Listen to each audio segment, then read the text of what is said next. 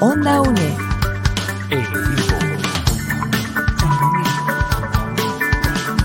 Imagen y sonido, hasta donde estés.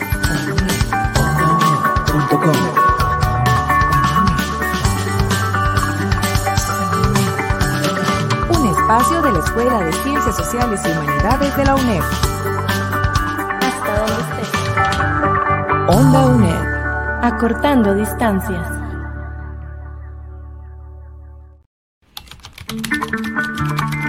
Acompañamos tus estudios. Cátedra sin fronteras.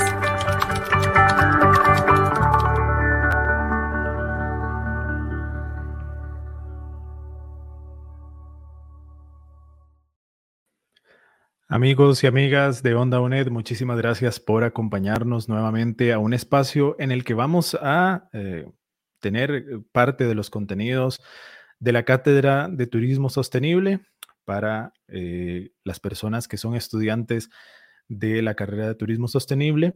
Eh, pues vamos a tener un material que les va a ser de gran utilidad, pero si no son estudiantes también les va a interesar porque vamos a hablar de un tema muy interesante que es el tema del gastromarketing y pues ver cómo está el impacto actual de las redes sociales en la gastronomía y, en general en la industria turística, pues esto también pues nos va a ser de gran utilidad. Así que eh, pues les damos la bienvenida y les agradecemos que nos acompañen durante los próximos minutos eh, en este programa que ha sido producido eh, por un servidor José Navarro y el profesor Eric Villalobos Rojas. Él es el que está encargado de esta asignatura de servicio de alimentos y bebidas.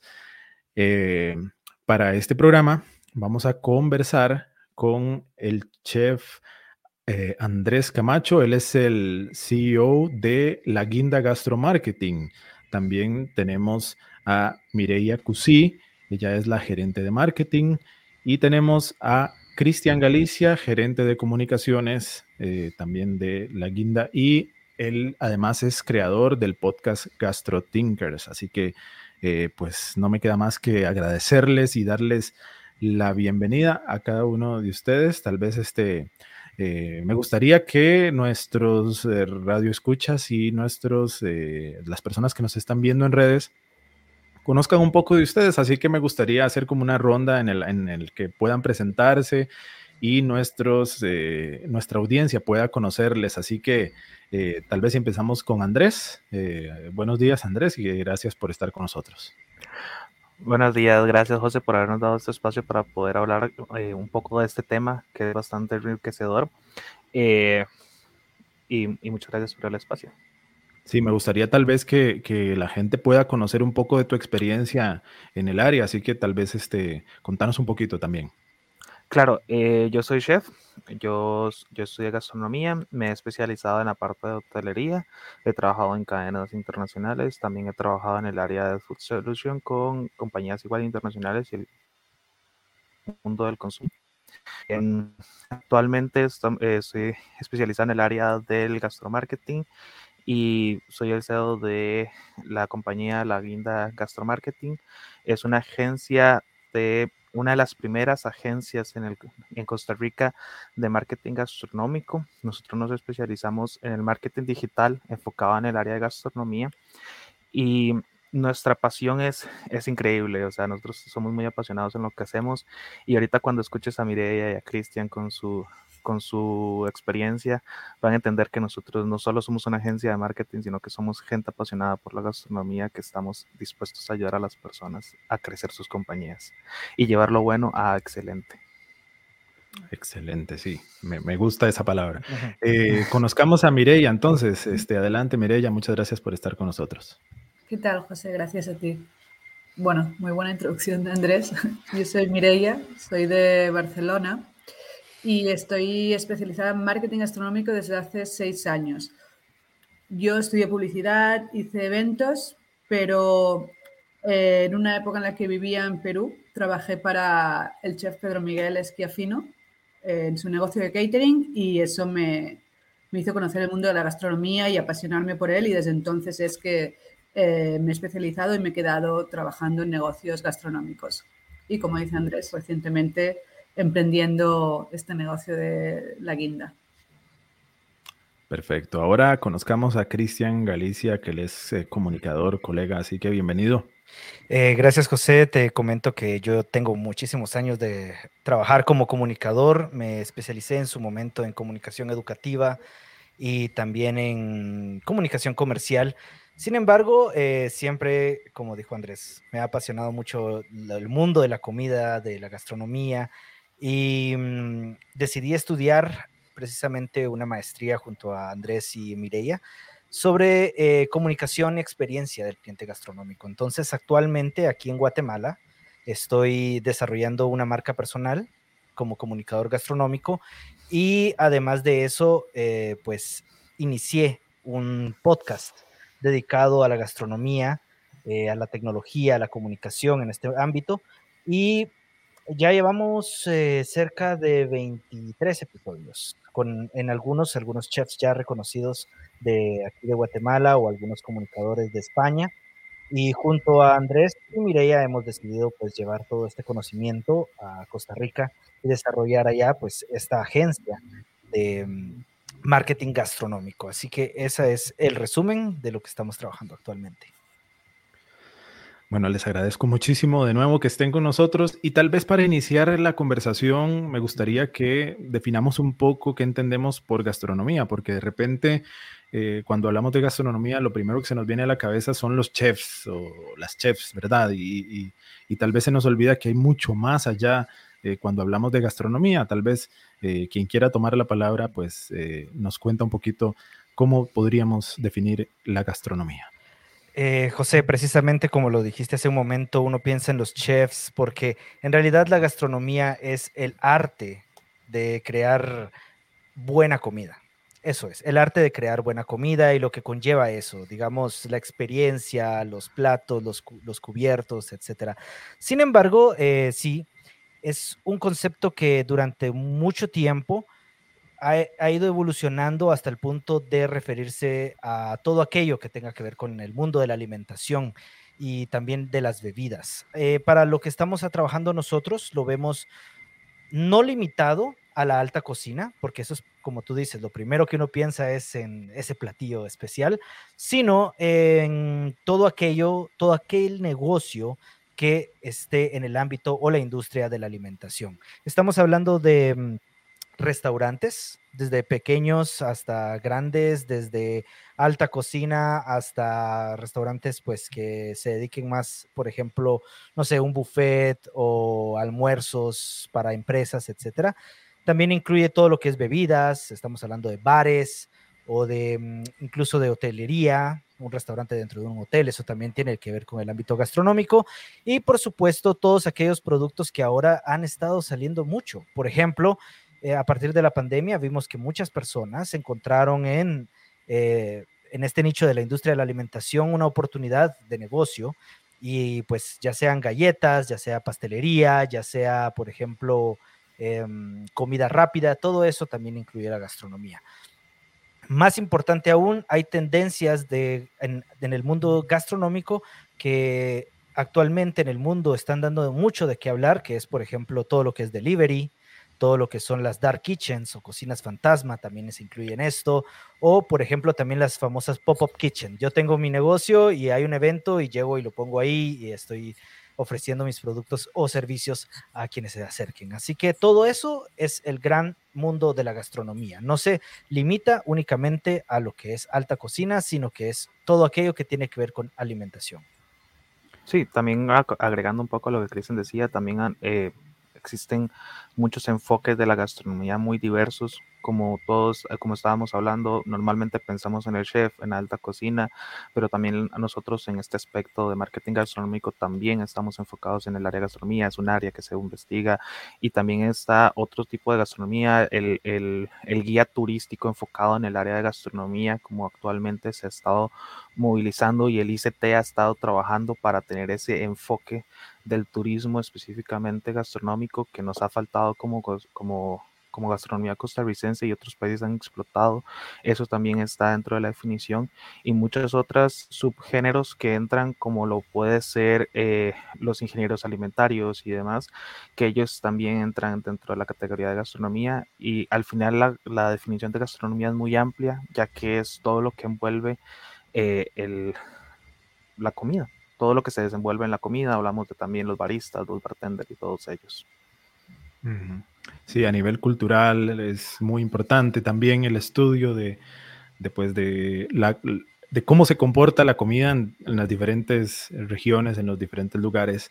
Eh, tal vez, Mireia, me gustaría que, que en, en, su papel de gerente de marketing nos explique un poco de qué se trata el gastromarketing. Sí, pues, a ver, el gastromarketing, el nombre es bastante, da bastantes pistas. Es la, la especialización del marketing dentro del mundo gastronómico para toda esta lista de negocios que, que ha dicho Cristian. Y mm, en los últimos años se ha popularizado, ya que vivimos una época donde las tendencias cambian mucho. No, ahora el cliente ya no quiere únicamente que le vendan una bebida o le sirvan un plato de comida, sino que lo que busca es una experiencia. Y para conseguirlo, se puede apoyar en el gastromarketing. Un dueño de negocio no, no tiene necesariamente las herramientas o tiene que conocer cómo puede eh, elevar eh, su producto, comunicarlo en redes sociales, en canales digitales, pero tiene que hacerlo porque su competencia probablemente ya lo esté haciendo, ya se esté adaptando a las nuevas tendencias. Cristian ha mencionado el delivery, que desde la pandemia se ha popularizado mucho. También la digitalización de los restaurantes. Son muchas cosas a tener en cuenta que ahora tiene que tener en cuenta más allá de, la cocina, en el caso de un restaurante. Y el gastromarketing conoce las estrategias y las técnicas para ayudarle a conseguir estos objetivos. No sé si alguno quiere agregar algo más y sobre este punto en específico. Como bueno, yo... Mireia, ah, disculpa, dale, Cristian. Ah, bueno, solo quería agregar que eh, esta parte de especialización es muy, muy interesante. ¿Cómo puedes eh, enfocarte en un nicho tan importante como es la gastronomía eh, para aplicar los conocimientos en el área de mercadeo? ¿Por qué lo digo? Porque sí, hay muchas empresas que, son, por ejemplo, agencias de publicidad o agencias de marketing que pueden resolver ciertas necesidades de los clientes eh, a nivel em, global, por ejemplo, cómo manejar tus redes sociales o hacer una campaña, etcétera, o tomar fotografías. Pero sí, cuando te especializas en algo como es el marketing gastronómico, tienes una ventaja competitiva respecto a los demás. Entonces sí es muy importante mantener ese, mm, ese apellido, que es gastro o gastronomía en lo que estamos haciendo. También como, como mencionaba Mireya, el tema de que se busca ahora una experiencia fue algo que revolucionó muy fuerte la gastronomía, no solo aquí, sino a nivel mundial. Em, cuando inició pandemia, me recuerdo muy bien, yo estaba trabajando en una compañía, una de las tres compañías más grandes a nivel mundial de, de food solution y consumo masivo y nosotros dábamos asesorías a las compañías. Me recuerdo muy bien que habían restaurantes muy grandes, muy famosos, muy conocidos, y ellos nos decían, ¿cómo, cómo ahora transmito mi experiencia a las personas por delivery? Es un poco más complejo porque ya, ya en delivery tenemos que ver el producto como tal. Y, y no, no necesariamente.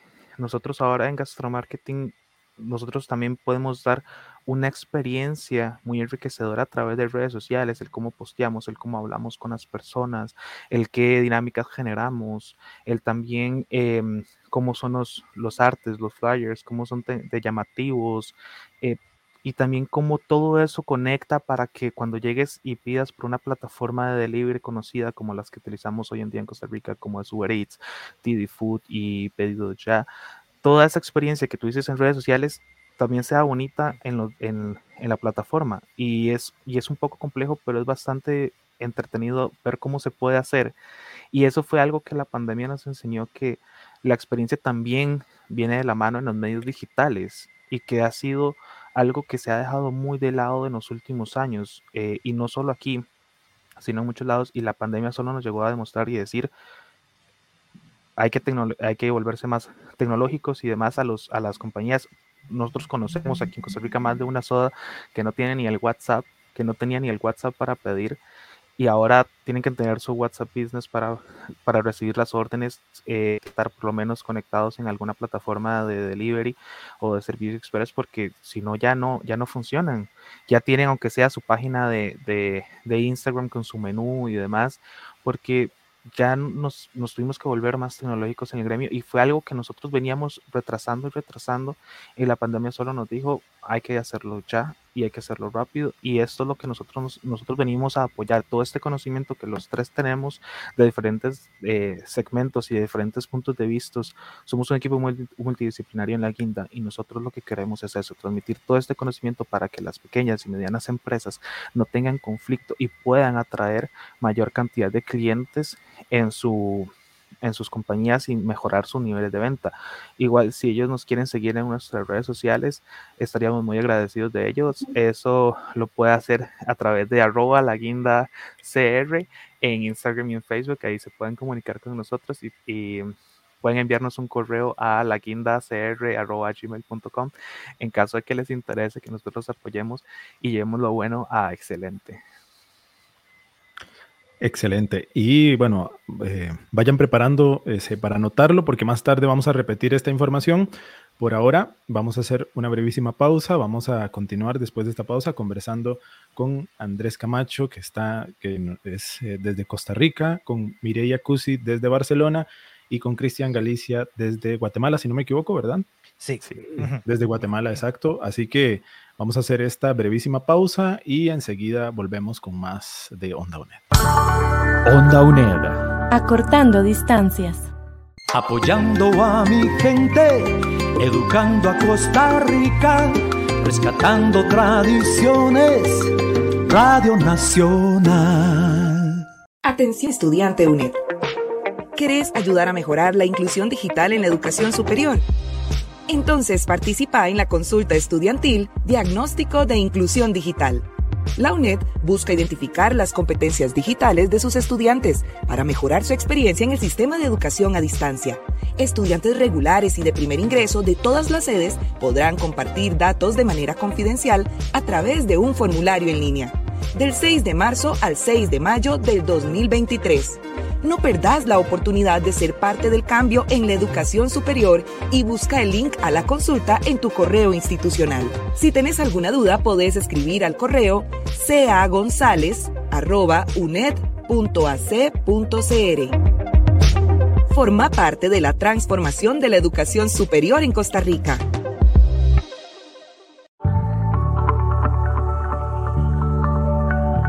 Onda UNED Acortando distancias. Seguimos en Onda UNED. Muchísimas gracias por estar con nosotros en la sintonía y seguimos hablando sobre gastromarketing y sobre pues cómo ha impactado eh, las nuevas tecnologías, eh, las redes sociales en el, el ámbito de la gastronomía. Y me gustaría tal vez que nos hablaran ¿Cómo podríamos ubicar la gastronomía costarricense en el mapa internacional? ¿Cómo, cómo hemos crecido en, los últimos años? Este, ahí nos pueden tal vez contar. Bueno, realmente ha crecido bastante, José. Ha, crecido bastante. El año pasado tuvimos por primera vez un chef en la lista de los 50 Best Restaurants. Ah, y eso es algo increíble. Más que todo y principalmente por el enfoque que tiene el restaurante de este chef. Es Pablo Bonilla, del que estamos hablando. Él tiene su restaurante que se llama Sigua y es de cocina ancestral costarricense. Estamos hablando de que el primer chef costarricense que tiene su restaurante de cocina costarricense entró en, el, en, la lista de los 50 restaurantes a nivel mundial, o sea, los 50 mejores. Eso es algo bastante importante para nuestra gastronomía. También estaba ayer leyendo que hay varios reconocimientos en ciertas zonas del mundo hacia los chefs internacionales. Eh, yo también estoy apoyando a la Asociación Nacional de Chefs y ellos están, y entre todos estamos haciendo un trabajo muy fuerte junto con el ICT y el Ministerio de Exterior para poder enriquecer más a nuestros embajadores en conocimientos gastronómicos. Eh, nuestra gastronomía hace un par de años, como hablábamos en el último programa con, con Carlos Rodríguez, sobre que Costa Rica ya puso como patrimonio nacional la gastronomía costarricense, lo cual eso nos dio puertas a poder darle más eh, cultura, más enriquecimiento a las futuras generaciones sobre lo que nosotros somos. Antes solo la gran mayoría pensaba de los turistas que, que solo, solo hay gallo pinto y unos cuantos picadillos, pero no, tenemos más gastronomía, tenemos el rice and beans, tenemos el, el pambón, tenemos el, tenemos el, arroz con pollo, tenemos el arroz con palmito, tenemos demasiado enriquecedora que, que tenemos, tenemos de las cuales también tiene su propia gastronomía. Vemos el eh, vemos la cocina la cocina guanacasteca, perdón, que está muy enfocada en el maíz. Y, y tenemos toda esta gastronomía muy enriquecedora, muy diferente también, y que hasta hace un par de años no se veía como tal cual. A nosotros como los cocineros siempre se nos enfocaba más que todo en la gastronomía del exterior, de la francesa, la italiana, la mexicana, la peruana, pero dejábamos muy de lado nuestra propia gastronomía. Y como lo decía, lo decíamos en la última entrevista, la, un, chef sin identidad no es un, no es un chef. ¿Y nuestra identidad cuál es? La costarricense. Entonces, antes de tener que aprender de la gastronomía de otros países, tenemos que aprender de la nuestra. Porque todo tico fuera del país es un embajador de su propio país. Entonces, ¿cómo, cómo uno como, tico va a ir a otro país o, o hablar con otra persona de, de, los de qué es nuestros platillos, de qué es nuestra identidad sin, sin saberla nosotros mismos? Cristian y y Mireya pues son, son testigos de que yo les he hablado de cocina costarricense y ellos ya saben que es la Lizano, ellos ya saben que es Lizano por lo menos.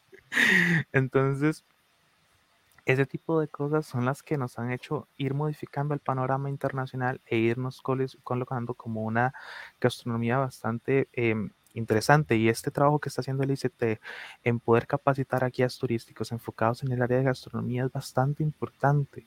Eso es un trabajo que está haciendo y que hasta hace un par de años no, no se hacía y, en países como España es uno de los segmentos que también genera mucho eh, ingreso económico, el, turismo gastronómico como tal.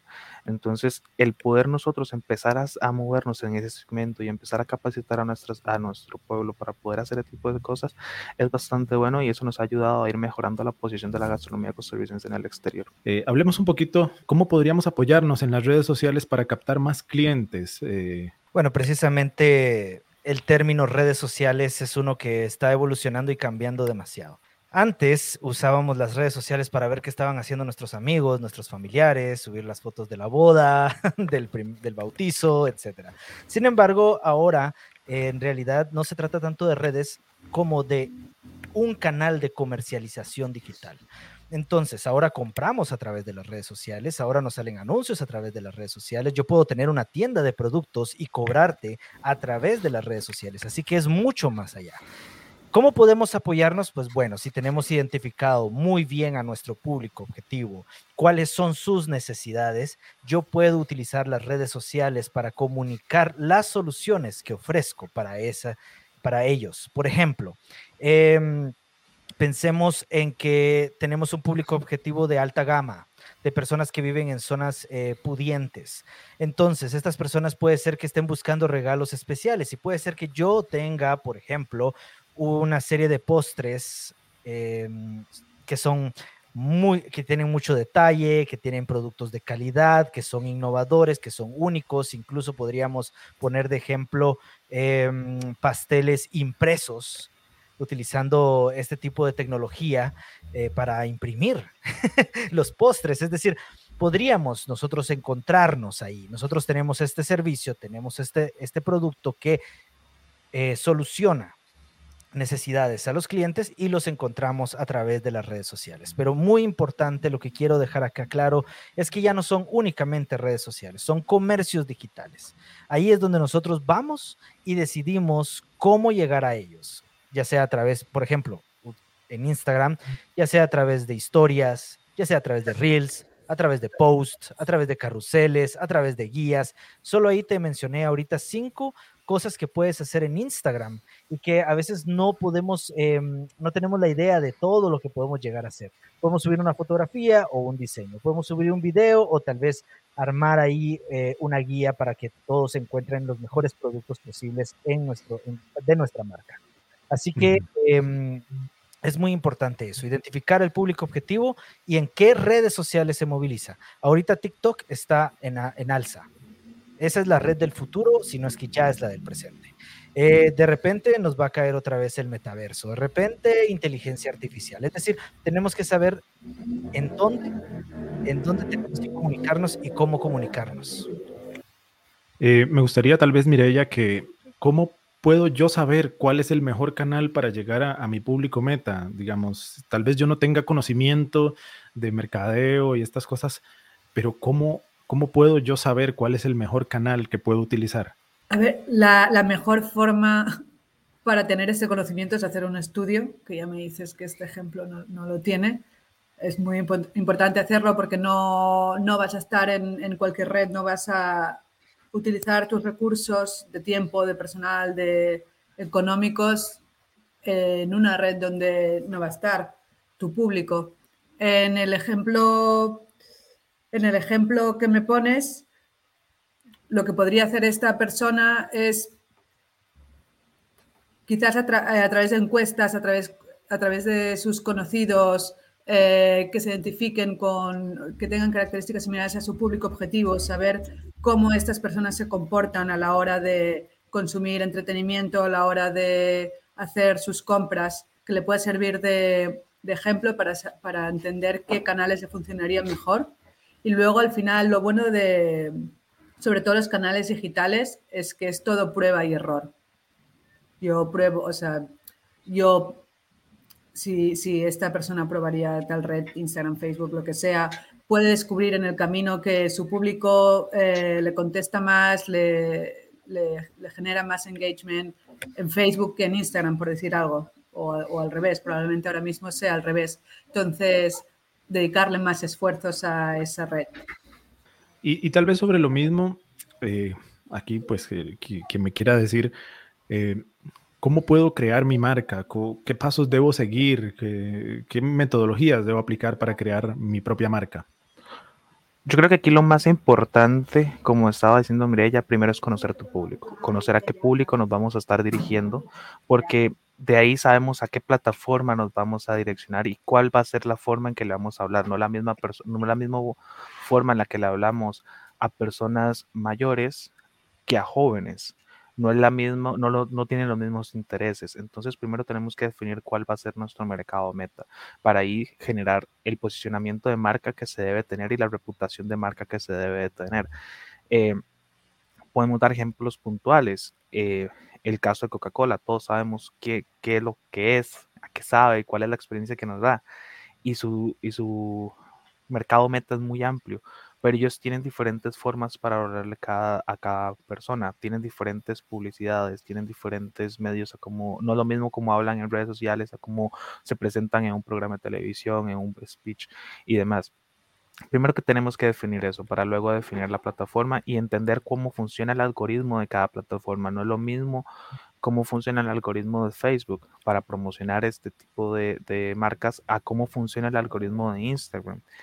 Y también entender que los algoritmos se modifican cada cierto tiempo para que se, para que se vuelva más enriquecedor y no siempre sea monótono las formas en que se publica, promocionan las cosas. Eh, TikTok también ha sido una plataforma que durante pandemia se ha movilizado mucho y ha sido un gran apoyo que se ha dado en la parte de gastronomía para poder expresar nuestras experiencias que vendemos en cada local.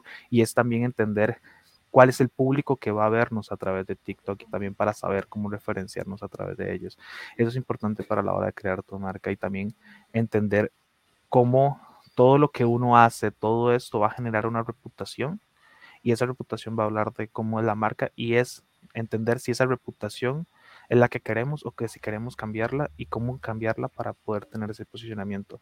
Porque sin importar qué, todos sabemos cómo son ciertas marcas por la reputación que tienen esas marcas. Creo que es importante también em, darle a esta marca una, una identidad. O sea, conocer bien la identidad de, de tu marca para saber cómo se va a expresar, cómo se va a comunicar y que a la hora de tú comunicar y ofrecer tus productos o servicios estés contando una historia que vaya relacionada tanto a esta entidad, a los valores que tenga esta marca, ya que al haber ahora tanto de todo, la gente ve cada día 20 anuncios diferentes, la mitad probablemente no le llamen la atención. Se va a fijar en quien le esté contando algo más, más allá de simplemente vender. Perfecto. Bueno, lamentablemente nuestro tiempo se, ha agotado, pero bueno, quisiera que, pues un mensaje final de, cada uno y cada, bueno, y de cada una eh, sobre pues que les, que les, puedan dar alguna recomendación especialmente a las personas que son estudiantes de, de esta carrera de turismo sostenible en el área de, la gastronomía, algún consejo, algún mensaje que puedan darles eh, y tal vez iniciamos con Mireya. Vaya. Em,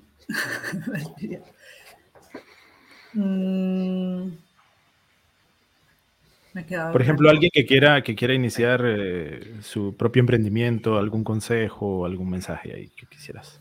Por un lado, lo primero, hacerlo con pasión, o sea, ponerle ganas a este emprendimiento y mm, tener claros eh, unos ciertos aspectos desde el principio para no perderte desde el camino. Me refiero tanto a esta identidad de la que hablaba como eh, qué es lo que quiero conseguir, eh, también este público objetivo, quién es, del que estábamos hablando. Eh, establecer desde el principio toda una estructura que va a ayudar a que los pasos que des a continuación se den sobre una base y puedas mm, crecer más ordenadamente. Pero lo de la pasión es lo más importante, creo. Ok, no sé si, Cristian, un mensaje también. Bueno, para mí el mensaje más importante eh, sería el de utilizar datos. Los datos son sumamente claves para el momento de iniciar un nuevo emprendimiento. Por ejemplo, en Costa Rica sabemos que todavía hay un 39% de personas que utilizan para entrar, que utilizan una laptop o una computadora de escritorio para entrar a la web.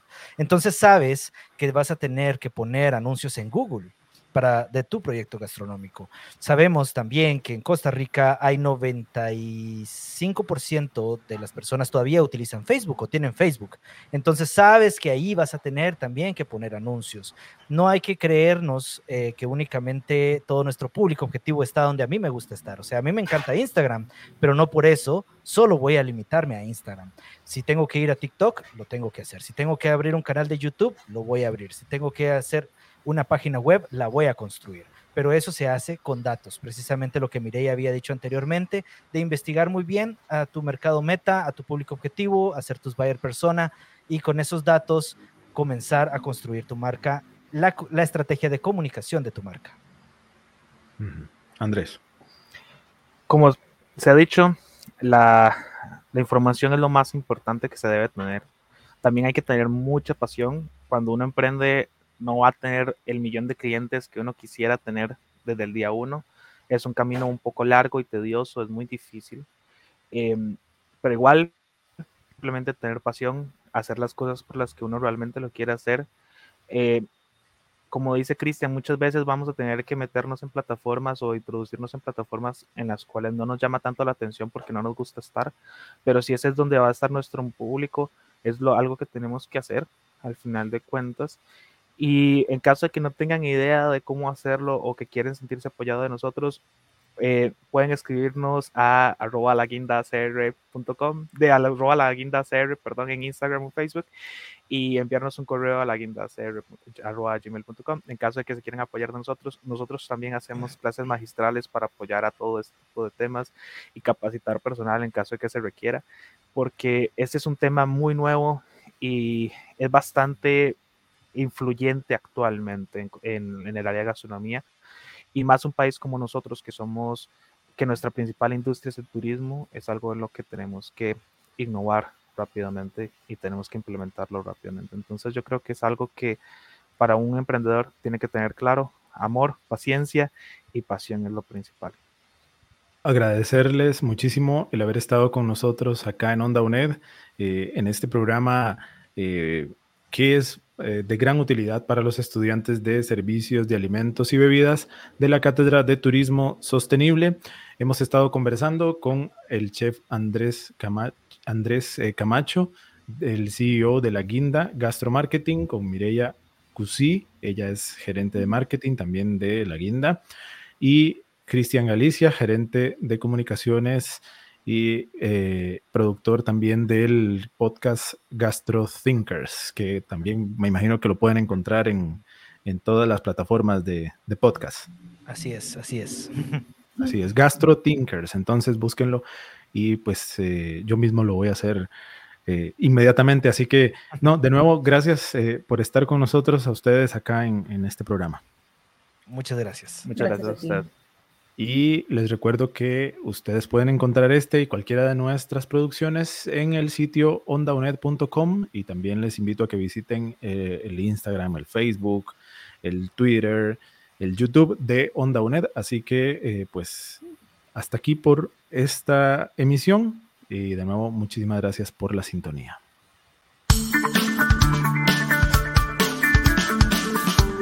Onda UNED.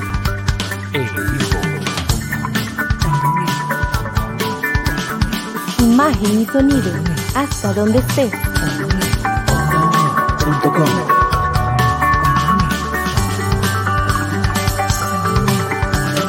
Un espacio de la Escuela de Ciencias Sociales y Humanidades de la UNED. Hasta donde estés. Onda UNED. Acortando distancias.